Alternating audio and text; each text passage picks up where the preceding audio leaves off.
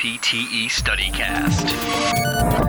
All right, welcome to NPTE StudyCast with Bridget Ripa, and we're talking about Erb's palsy. With an apostrophe. Erb's palsy. Apostrophe. Yes. So let's start on Erb's palsy. Uh, briefly, what is it? Erb's palsy is um, usually you're going to use the clinical presentation to define it. Typically, they are infants or babies present with their arm in extension and their wrist fully flexed. So, this is because there's muscle weakness with shoulder abduction, flexion, and rotation. Also, have sensory deficits to the posterior and lateral aspect of the arm. And this is usually something that happens during childbirth or some sort of trauma related to the childbirth. So I'm hearing motor and sensory deficits. What's involved? Anatomy. Any kind of injury or trauma to the C5 through 6 nerve roots. So if you go back and kind of think about the brachial plexus and then the muscles that are innervated by those nerve roots, that's what you want to consider. So you got nerve roots, and the mechanism of injury is typically, as you mentioned, during childbirth with damage to those roots. Yes. Differential diagnosis.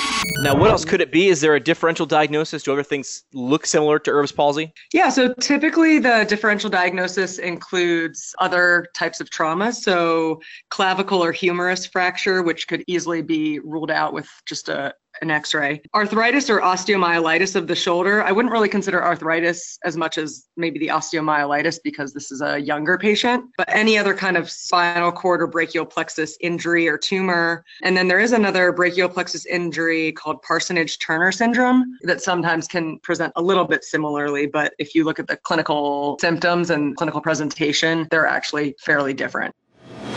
Special tests. Clinical presentation is big. If you're the PT and this child is sitting in front of you, manual muscle testing, which may or may not be done depending on whether the child could participate in it if they're at the age level. Same with sensory testing. But an EMG can be used to test the integrity of the nerve root and the muscle fibers, or a nerve conduction study can also be done. Treatment examples. Now, what does a physical therapist do about it? Some treatment examples. Surgery could sometimes be required if the injury is severe enough. So obviously that's something to take into account in the plan of care. As the PT, we're going to be identifying the muscle weaknesses, which we already said there's going to be weakness with the shoulder abductors, flexors, and rotators. Working on those muscle weaknesses and working with each child to keep the muscles flexible as well as strong. We're also going to be helping to reduce or prevent muscle or joint contractures due to the weaknesses. So keep that that arm is going to be kind of stuck in that position. They actually the fun fact is they call it the waiter's tip position. I guess if you stand like that, I've never been a waiter or a waitress, but if you stand like that, you're looking for a tip, I guess, like a sneaky tip. That's old Um, school. Yeah, that's old school, Bridget. Looking for a tip like kind of behind your back on the sly. Yeah, yeah. I, I thought about that and it made sense, but I've never been in that scenario where I've been trying to get a sneaky tip. But and so you, you want to again because of that positioning of the arm, you want to keep an eye out for joint contractures or tightenings of certain muscles and then deformities that are caused because of that. You'll also be encouraging just normal movement and function for these children and improving their developmental skills. So weight bearing in various functional positions like sitting supported on their arms or crawling. You want to do a lot of education with the parents or the caregivers on ways to hold and carry and play with the baby so that they don't exacerbate any of the symptoms or make the injury worse. You also want to look at ways to prevent the injury from getting worse. So, again, a lot of that is positioning and allowing the child to move in ways that are safe. And then potentially the use of modalities. Electrical stimulation could be applied to maintain muscle strength and keep the muscle tissue functional. Taping could be done over specific muscles. Every now and then, I think constraint induced movement therapy, so CIMT, could be beneficial of the non affected arm. So, if the children are a lot more susceptible to developing learned non use, using CIMT, where the non affected arm is restrained in some way so that the child is encouraged to use the affected arm, using that arm for repetitive training for age appropriate tasks. Got it. Here's your example question.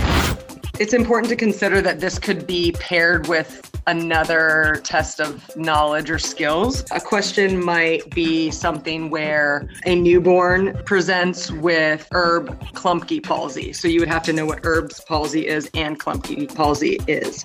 And then the question could be related to if this is your first treatment session, what would be the first thing you would want to do for this patient's plan of care? Okay. different options could be passive mobilization of the shoulder and overhead motions, age appropriate task training of the arm, splinting the shoulder in abduction and internal rotation.